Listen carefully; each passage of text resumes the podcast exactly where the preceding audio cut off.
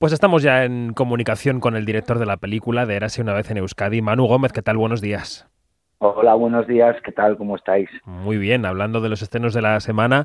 Eh, bueno, eh, haciendo un repaso a tu currículum, que es muy extenso antes de esta charla, claro, yo veía eh, muchísimas series en tu haber, mm, proyectos como ayudante de dirección cortos. Y este es el primer largo que sacas adelante. Yo te quería preguntar si este primer largo eh, llega en este momento porque te ha sido muy complicado sacarlo adelante, sacar adelante tu primer largo, o porque no ha tenido que llegar hasta ahora y punto. Bueno, yo creo que es un poco las dos cosas, ¿no? O sea, eh, las películas realmente eh, se hacen cuando se sienten y sobre todo cuando, cuando, cuando se puede, ¿no? Levantar un largometraje hoy por hoy es bastante complicado, pero sí sí es cierto que bueno que mi trayectoria como técnico como ayudante de dirección como cortometrajista pues bueno mm, yo creo que, que, que, que ha sido necesario no para todos estos años no para para realmente afrontar un lo que supone un largometraje no tanto tanto las responsabilidades que conlleva que tiene un director a la hora de de asumir, pues bueno, un presupuesto, unas semanas de rodaje y sobre todo encontrar la historia donde donde te sientas cómodo y, y te sientas y te sientes te sientas preparado, ¿no? De alguna manera para para para poder contarla, pero pero bueno, sí, esa, yo creo que, que, que es un es un poco las, las dos cosas, ¿no? Que planteas.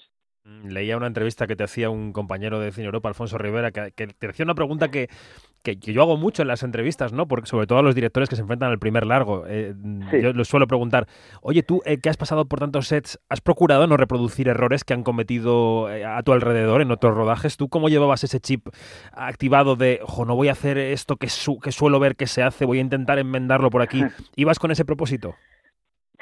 Sí, yo, yo sobre todo eh, eh, un poco alimentándome del valor añadido, ¿no? Y de rodearte de, gente con experiencia y con talento y sobre todo aparcar un poco los egos, ¿no? Que, que sí es cierto que, que a lo largo del camino me he encontrado, ¿no? Realmente cuando tú tienes una propuesta y la planteas al director de fotografía, Javier Salmones en mi caso, eh, o, o, bueno, o al ayudante de dirección, Guillermo Navajo, eh, y ellos, pues bueno, tú les das la confianza, ¿no? Y, de alguna manera un poquito la generosidad de hacerles partícipe de que las películas son un poco de todos y que todos las hacemos, ¿no? Eh, escucharles y de repente ver que esa idea eh, es mejor que la, que la tuya, pues, ostras, es bola extra, ¿no? Entonces vamos para adelante. Sí es cierto que, que me he encontrado, pues, pues, pues, mucha lucha de egos y, y por ahí no he, no he querido pasar. Y bueno, y pues mi experiencia a lo largo de estos 20 años ha sabido, mm, o sea, me ha colocado en un sitio que considero que es bastante ventajoso, que es el de escuchar, el de escuchar y el de hacer partícipe a todo un equipo, ¿no? De, un mismo proyecto, ¿no? con un mismo fin. Sí, eso, eso, es, eso es crucial. Y este proceso tan largo, eh, que ha sido un proceso, como decías, no solo de búsqueda, sino también de decantación, claro, se topó con la, con la primera ola de la COVID, ¿no? Que os, que os eh, interrumpió un poco el camino ahí al principio del, rodaje, ¿no? Sí, sí, fue terrible, fue terrible, bueno, para, para, para nosotros, para otras producciones y para, para el país entero. Eh, esto jamás lo hubiéramos imaginado, ¿no? Pero nosotros teníamos una fecha de arranque, ¿no? De, preparación y de rodaje que se tuvo que ver pospuesta por, la primera ola, ¿no? Eh, terminó ese confinamiento brutal tuvimos un hueco para poder eh, irnos a, al País Vasco y, y, rodarla. Eh, la robamos, la terminamos y en nada, en dos semanas estábamos otra vez confinados.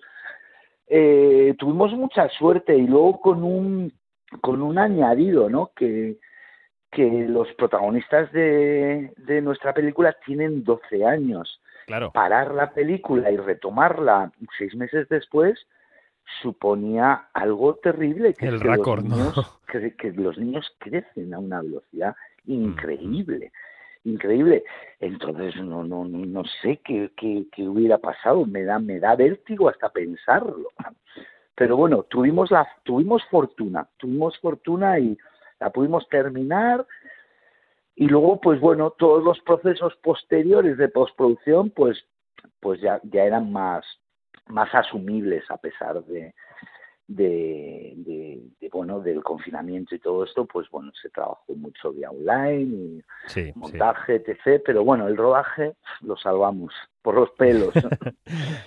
Estos estos días esta semana pasada que hemos celebrado el décimo aniversario afortunadamente de la desaparición de ETA nos presentas este Érase una vez en Euskadi, que es una experiencia muy autobiográfica, dices también, en la que se mezcla lo, costumbrista, las vidas diarias de mucha gente con, con ese trasfondo político-social que evidentemente existía en el País Vasco y, prácticamente en toda España en los 80, ¿no? Em, y luego, claro, a mí me llama mucho la atención el, el asunto de la inmigración en Euskadi, porque quizá la tenemos más presente en otras ciudades como Madrid o Barcelona, o otras zonas, pero claro, es que Euskadi, de la que siempre se da una imagen muy pura, casi genéticamente hablando, también está compuesta por, por personas que llegaron desde otras comunidades autónomas a trabajar, a ganarse una vida, ¿no? ¿Cómo eran esos 80, ese 85, cómo era en Euskadi, mano? Sí, bueno, compuesta y construida por, por gran parte de una inmigración que vino desde muchos sitios, ¿no? Pues bueno, como tú bien dices, la película efectivamente es autobiográfica, yo vengo de una familia andaluza, granadina, nací en Euskadi, pero bueno, mis abuelos se trasladaron a, a Euskadi a buscarse, a buscarse la vida y, arrastraron a, mis padres, ¿no? Y el producto de todo eso, eh, pues fui yo y unos y muchos niños, ¿no? de esa época. Y sí, yo siempre quise, tenía, tenía un poquito la necesidad de homenajear un poco a esa gente, ¿no? A esa gente que, que bueno, que, que, se fue allí, ¿no? A buscarse la vida, a, a construir una vida y, y, bueno, y la vista atrás después de tantos años y, y, y, bueno, y recordar, ¿no? Recordar cómo eran esas calles, recordar cómo eran mis amigos, recordar cómo eran esas casas y con el añadido eh, de una Euskadi muy convulsa y muy bueno, pues muy agitada, ¿no? Eh, no solo el tema del terrorismo lo teníamos presente, ¿no? Y más cuando vives en un pueblo, ¿no? Como es mi caso en Mondragón, ¿no? Eh, eh, estaba el punk, estaba la heroína y estaba el SIDA, que arrasó a gran parte de la juventud, tanto en Euskadi como en el resto de España, ¿no? Entonces, son, son decorados, ¿no? Son decorados que para nosotros eran muy cotidianos y muy normales, pero que con el paso de, de los años, eh, echando esa vista atrás, eh, te das cuenta que, viviste una infancia muy, muy, muy especial, ¿no? Y muy, muy diferente jugar un partido de fútbol, ir a la fuente a ver agua y encontrarte jeringuillas era una cosa absolutamente normal para nosotros y hoy, hoy, hoy es impensable. ¿no? ¿Y qué tipo de película has querido hacer, Manu? Porque es verdad que habiendo visto tu película, tú bebes eh, en, cierto sentido de las películas de pandilla, ¿no? De los chavales que van descubriendo el mundo em, y, que y que lo miran en conjunto, pero no solo es eso, también hay retratos de cada una de las familias, de la situación de los, de los hermanos mayores, que yo creo que también todos cuando éramos pequeños mirábamos al hermano mayor como como casi como adelanto de lo que nos iba a venir, ¿no? Como un, como un ídolo. Eh, ¿Has querido hacer una película familiar, si es que la palabra sigue siendo válida, o qué tipo de película, qué tipo de sensaciones estabas buscando en la sala de cine cuando componías Eras una vez en Euskadi? Bueno, no, no, no he tenido ningún referente, ¿no? Así como, como sí es cierto que cuando te planteas otro tipo de historia o otro argumento, pues bueno, te, te, te vas a otros títulos, a otros no, mm, no, no fue. Eh, la escritura del guion fue bastante particular, ¿no? Eh, eh, a diferencia de otros proyectos, ¿no? fue como, como sentarme delante del ordenador y hacer un flashback, ¿no? A mi, a mi infancia y, y construir esta historia basada en, en, en hechos y en situaciones que, que me ocurrieron, ¿no? Y que nos ocurrieron a, a mí y a mis amigos, ¿no? Eh, no estuvo nunca construida desde, desde digamos eh, el formato mm, con el que se hacen los guiones, ¿no? Eh, una sinopsis, un punto de partida, un tratamiento, un argumento y luego ya una escaleta dialogada que termina en un guion. No, yo empecé, empecé a dialogar desde el primer momento y, y bueno, y los recuerdos, eh, siempre, lo, lo, digo muchas veces, ¿no? El, cuando te pones a rebuscar en tu memoria, cuando te, te pones a buscar en tus recuerdos, eh, un recuerdo te lleva a otro que lo tenías, que lo tenías dormido en tu cerebro, ¿no? Eh, la construcción de los Eras en Euskadi está, está materializada en base a, este proceso, ¿no? Y, y, bueno, a la hora de construir y a la hora de planificar las escenas y a la hora de, de darle un tono, eh, fue el que la película me impuso, no el que le impuse yo a la película. Las películas que, que adquieren vida propia en un momento dado del proyecto, ¿no? Correcto, sí, sí, adquieren vida propia. No tenía, no, no tenía yo, eh, a nivel de planos, a nivel de puesta en escena, no, no tenía una cosa clara en mi cabeza. Eh, fue surgiendo todo, las puestas en escena, los decorados, el planteamiento de la luz. Eh, bueno, nos lo fuimos encontrando, ¿no? Para, para intentar buscar la mayor naturalidad, ¿no? Y, y bueno, y, de, y dejar que aquello fluyera, ¿no? Y ya para terminar, Manu, ¿qué significa esta película en tu carrera? ¿Qué significa en, no solo como entrada en el currículum, sino, bueno, de cara al futuro? ¿Es algo que quieres seguir explorando? ¿Quieres seguir dirigiendo? ¿Cómo, cómo te ves a ti mismo después de este estreno?